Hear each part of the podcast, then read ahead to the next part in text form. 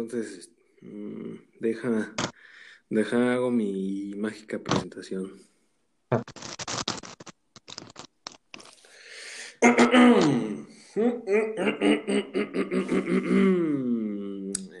Hola, ¿cómo están amiguitos de su este, su podcast favorito? Este es el podcast número 2 y en esta ocasión tenemos un gran invitado desde, desde el Estado de México, el licenciado en criminalística, detective y jefe maestro Crow Guillermo Crow. ¿Sí lo dije bien? ¿Qué pasó? ¿Qué pasó, Alejandro? Sí, todo bien. Ah, este, mucho gusto. ¿Cómo estás? Bien, aquí ando sin qué hacer. Este rico fin de semana. Un saludo para la audiencia. Sí. Bueno, para los que no saben, esto fue una, una grabación muy improvisada, pero aquí está con mucho cariño para ustedes. Bueno, primero que nada, pues hacemos la presentación. El, eh, pues, ¿cómo se dice? Bueno, tú, tú, tú diles a nuestro público a qué te dedicas. Bueno, sí, ¿qué es lo que haces con, con lo que, bueno, con la carrera que estudiaste? ¿A qué te dedicas? Pues yo soy, este, bueno, mi nombre es Guillermo Martínez, soy licenciado en criminalística. Estamos en lo que es, bueno, trabajamos en el área de, de, bueno, en lo que es el área de peritos de criminalística en, el Ministerio Público o fiscalías, que ahora se llama. Ok.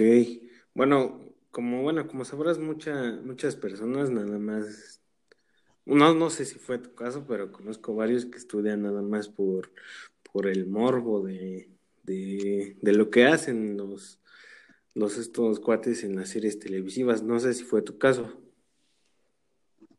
Sí, de hecho, cuando empecé la carrera, muchos iban por las series que en CIS, las Bones, todas esas series de, Estados Unidos. Pero.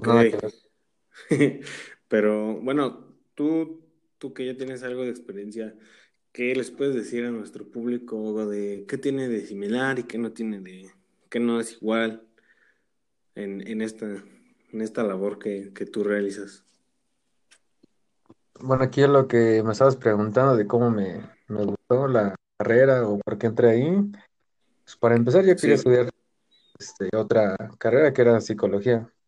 Yo, ok, pues, ignorando, pues, en ese tiempo ya, sí, estoy hablando de hace unos cuatro, cinco, seis, siete, como ocho años, yo creo. Siete, seis años. eh, pues no me puse a investigar también qué era criminalística. Simplemente me decían, aquí tenemos, tenemos materias de psicología, criminología y relacionado, ¿no? A lo social, pero sí, muy diferente cuando ya te decían que ibas a levantar cadáveres, levantamiento de cadáveres, ibas a describir, no sé, algún, cómo sucedió algún robo, con los indicios sí. Entonces, digamos que lo más apantallante o morboso es lo de, pues, examinar los, los, los cuerpos de los fallecidos. Pues aquí sí es muy importante también comentar a la gente que lo que se dedica al área de criminalística solamente es levantamiento de cadáver, describir el lugar donde se encontró el cadáver, encontrar lo que son los indicios, si es posible, eh, más bien realizar también em, tomas fotográficas del Sí, lugar sí. y de ahí llevarlo a lo que es un anfiteatro y igual tomarle fotos, tomar lo que es huellas dactilares, realizar su media afiliación Eh, y bueno, ya lo, ajá. Y ya lo que es, digamos, en abrir cadáveres o realizar lo que es una autopsia o necropsia. ¿Ustedes pueden hacer eso? Eh, no, solamente lo puede hacer un médico legista. Ok, Ellos lo pueden hacer y un técnico, que son las que le ayudan. ok. Bueno, otra, otra pregunta, pues similar que podría hacer la gente es, ¿no te da miedo pasar por esos procesos? De ver algún cadáver o algo así. Sí, es eso, a eso me refiero. Al principio, o bueno, la primera vez que fui por uno, por un cadáver, porque yo estuve en servicio social aquí en, en el Ministerio Público de, de La Perla, Sí, está aquí en Nezahualcóyotl. ah, ok, Em, sí, en, en el- la ciudad, Neza, ciudad sí, sí, estuve descubriendo lo que era la, la noche, la madrugada, eh, de 7 de la noche a 9 de la mañana, sí. de lunes a martes y jueves a viernes. Este, ¿cuál fue tu primer, la sensación que tuviste en- al ver el primer cadáver que estabas maniobrando? Sí, para, bueno, para empezar, eh, lo que nos estaban diciendo en la, lo que era en la carrera, toda la teoría, Sí, ya era ahí eh, meterla en la práctica. Y pues, era algo muy, con, bueno, con muchos nervios, estaba con muchos nervios. Y no sabía lo que era, pues, tocar algún cadáver, tal vez verlo en fotos, videos, tal vez de, de alguien, ¿no? No sé, algún funeral, pero no es muy, sí es muy distinto ya tocarlo porque es algo sensible tanto para los familiares, también sí, pues tener mucho respeto porque tal vez ya no se mueva o ya no hable o ya nada, pero es tener mucho respeto porque como sea es una vida, fue una vida que sí, estuvo pues, con todos. Y eh, al momento de, de saber que, que ya no tiene esos sentidos, sí, sí es muy, es muy triste, muy triste pues saber que, que se van las personas. sí. Eh, pues No, ahí pues ya, ya me hiciste recordar unas cosillas, pero, pero pues aquí, aquí estamos, ¿no? Sí, sí. Bueno, pues es que tenemos que también en, bueno, lo que es en la carrera, tener como que ese corazón duro, ¿no? Como nos dicen los maestros, porque son muy, cosas muy sensibles y tanto para los familiares como para nosotros, de no dejarnos llevar por nuestros, pues, digamos, sentimientos, porque eso simplemente es un trabajo. sí, pues, bueno, ahorita que lo hablamos así, como que, bueno, yo lo sentí como difícil. No sé tú. No, sí entiendo, entiendo. No, sí, pero... Y hay una materia en específico que, que se... Que, que llevan, bueno, que llevaban ustedes para manejar ese tipo de cosas. Sobre, sobre lo, digamos, sobre sentimientos o algo así, porque no Sí, nos... sí, ese, ese tipo de, de cosas.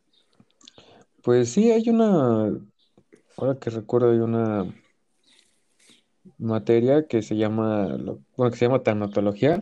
Sí, Esto, bueno, digamos esta materia o se- nos, nos hablaban sobre lo que era pues, la muerte, lo- lo- la pérdida de algún ser humano, sí, el sufrimiento psicológico, ¿no? que, que atravesaban las personas.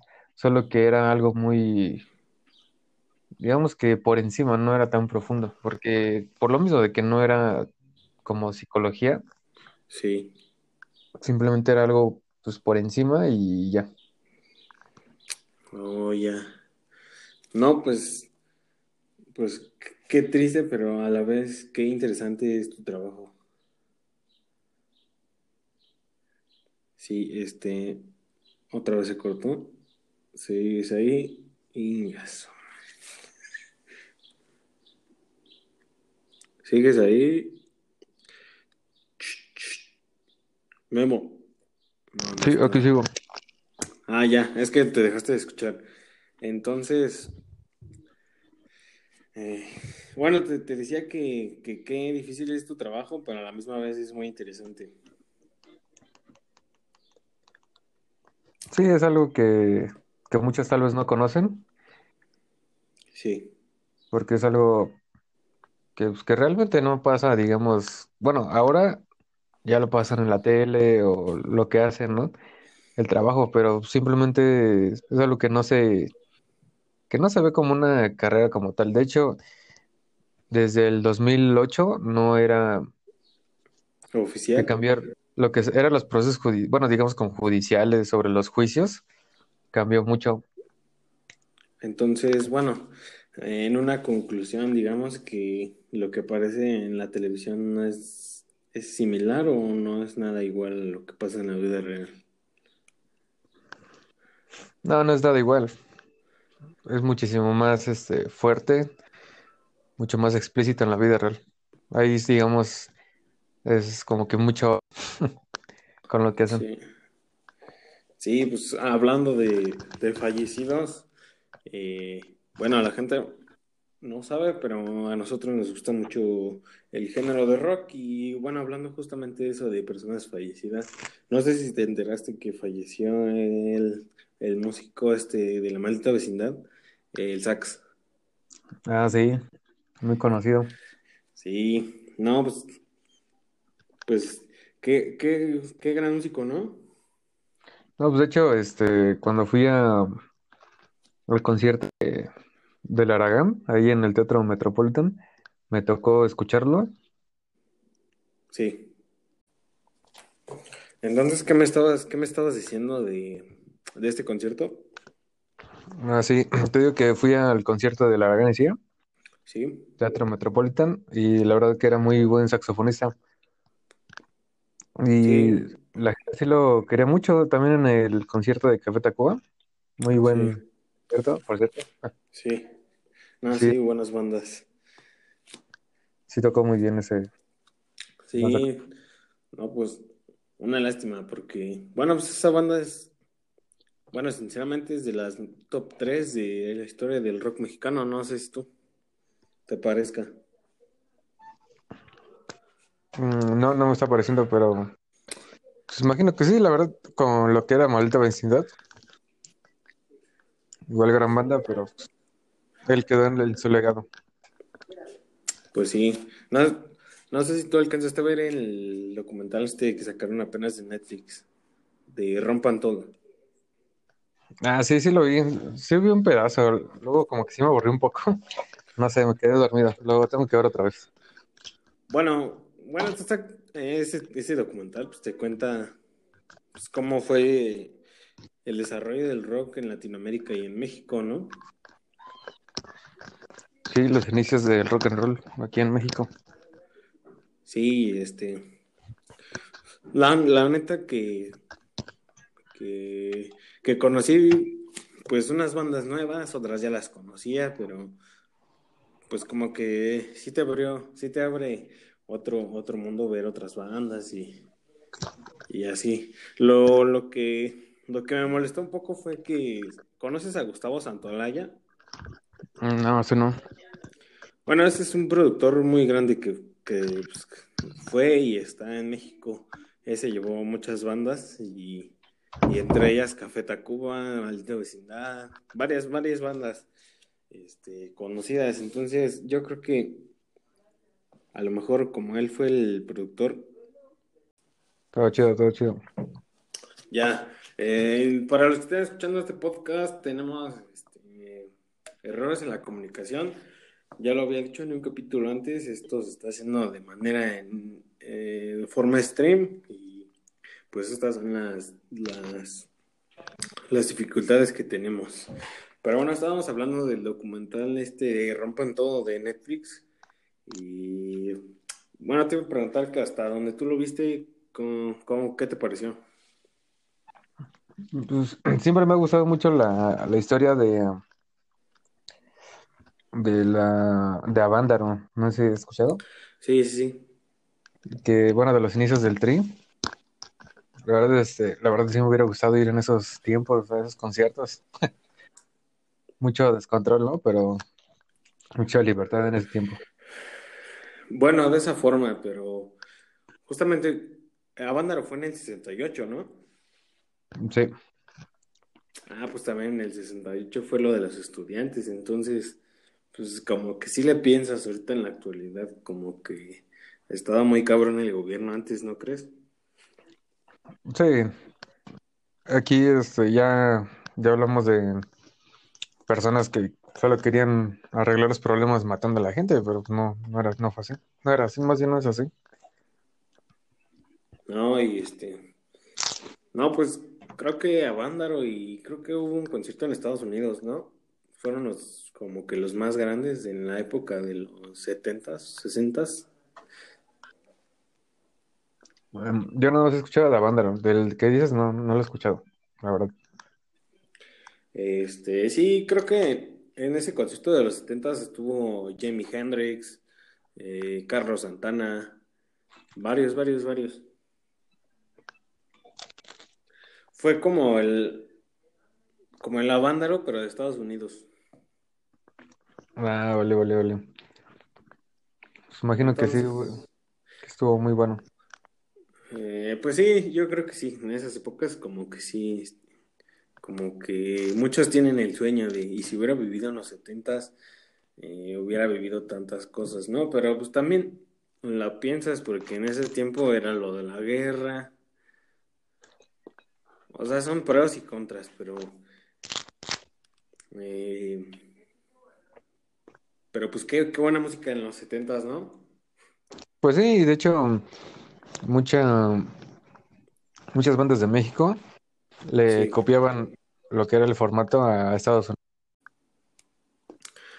Entonces, me estabas diciendo que copiaban formatos de Estados Unidos. Sí, lo que era el tipo de, de la música, el estilo de la música. Pues sí, ¿no? Bueno, en justamente en ese documental de Rompan Todo, que por cierto lo pueden, lo pueden ver en Netflix, eh, vi que unas bandas como por ejemplo en, en Perú, me parece, en Perú empezaron a, a crear lo que es el rock, que en, es- en los 60s, 50s era, era la onda en Inglaterra, que era cuando recién empezaban los Beatles. No sé si, no sé si te acuerdas. Mm, De esa parte no. Aparecen del principio, pero, pero sí, habían unas bandas en Sudamérica que, que ellos también ya estaban como que inventando ese sonido de, de punk, rock, más o menos así probando los, los instrumentos.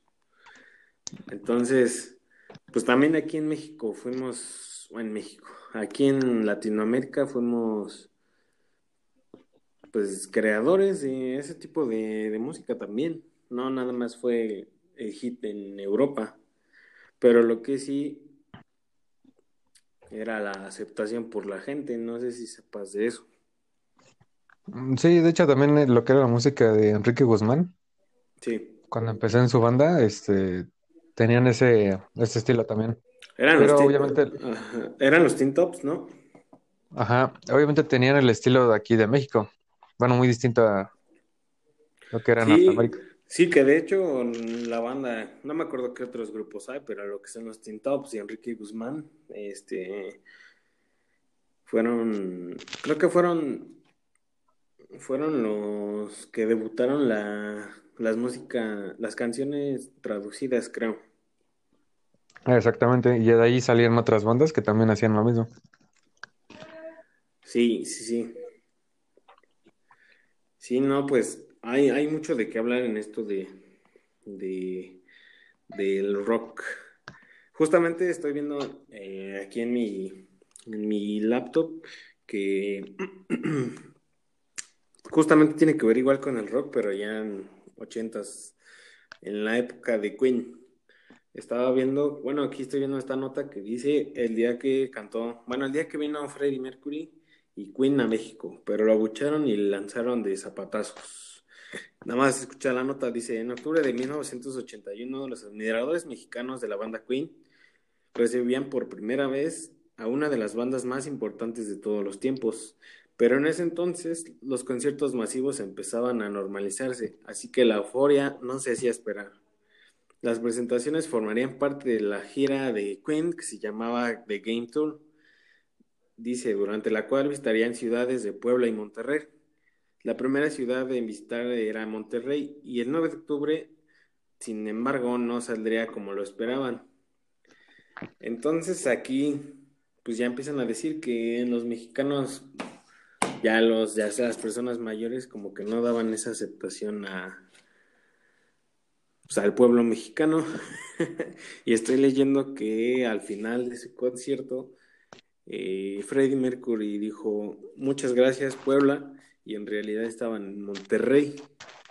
Entonces, entonces lo, lo empezaron a abuchear y ya dijo, ya al final para salir del, del escenario dijo, adiós amigos, motherfuckers, goodbye, you butch of tacos, que significa, nos vemos amigos, hijos de ya sabes qué, tragatacos.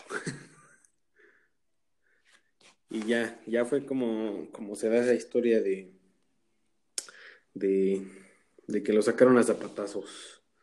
Entonces, te iba a preguntar que, que igual hace pocos años iban a venir unas bandas, ¿no? Creo que iba a venir Kiss y Guns N' Roses, ¿no?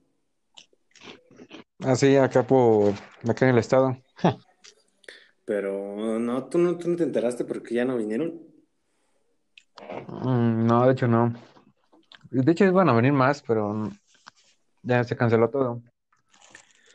Bueno, ya estoy buscando y no sé si sea la neta, pero creo que el gobierno de Texcoco, porque iban a hacer los conciertos ahí en Texcoco, que no dejó por, por mucha multitud, pues. Ajá. No sé, si- bueno, tú sí sabes, ¿no? Cómo se ponen los conciertos de rock. Sí. Entonces yo creo que esa fue la razón por la, por la cual, pues cancelaron esa tocada. Pero bueno, ¿tú, tú qué nos puedes contar de experiencias en, en conciertos de rock? Pues, ¿qué te puedo decir? Mucho, mucho alcohol, mucha diversión, mucho relajo en esos conciertos. Pero bueno, yo tengo una duda, tengo una duda. ¿A ti te gusta la electrónica? Más o menos. Tengo una duda. A varias personas, bueno, no sé si conozcas el evento del EDC. Ah, sí. EDC o ADC, no sé cómo se dice. El chiste es que, que prefieren mucha, mucha, mucha gente ir a, eso, a ese tipo de eventos, pero yo, yo te, te quisiera preguntar, no, no, tú no sabes qué le pasa a esa gente. Pues no, de hecho no. Sí, he conocido a muchos también que les gusta ir ahí. Porque es que no logro comprender cómo les gusta nada más un pinche güey que esté tocando un puto botoncito. A diferencia de estar escuchando la música, cómo te la están tocando. Sí, de escuchar los instrumentos, ¿no? Y como nada más estar viendo a un DJ. Tocando un ya la- botoncito.